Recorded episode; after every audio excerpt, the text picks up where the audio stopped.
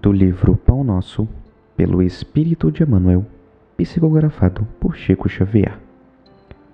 Lição 22 Inconstantes Porque o que duvida é semelhante à onda do mar, que é levada pelo vento e lançada de uma para outra parte. Tiago, capítulo 1, versículo 6.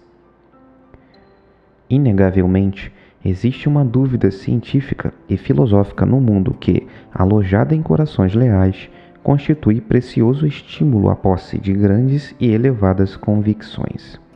Entretanto, Tiago refere-se aqui à inconstância do homem que, procurando receber os benefícios divinos na esfera das vantagens particularistas, costuma perseguir variadas situações no terreno da pesquisa intelectual sem qualquer propósito de confiar nos valores substanciais da vida.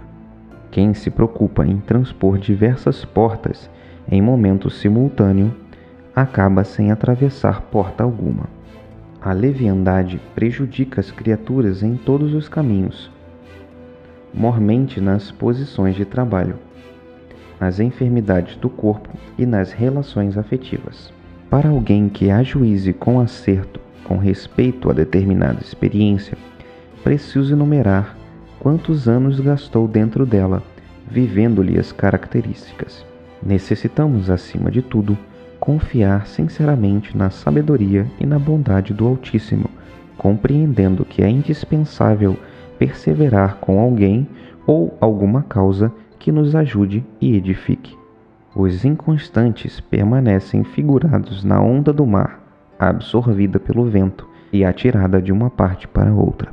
Quando servirdes, ou quando aguardares as bênçãos do alto, não te deixes conduzir pela inquietude doentia, o Pai dispõe de inumeráveis instrumentos para administrar o bem, e é sempre mesmo Senhor paternal através de todos eles.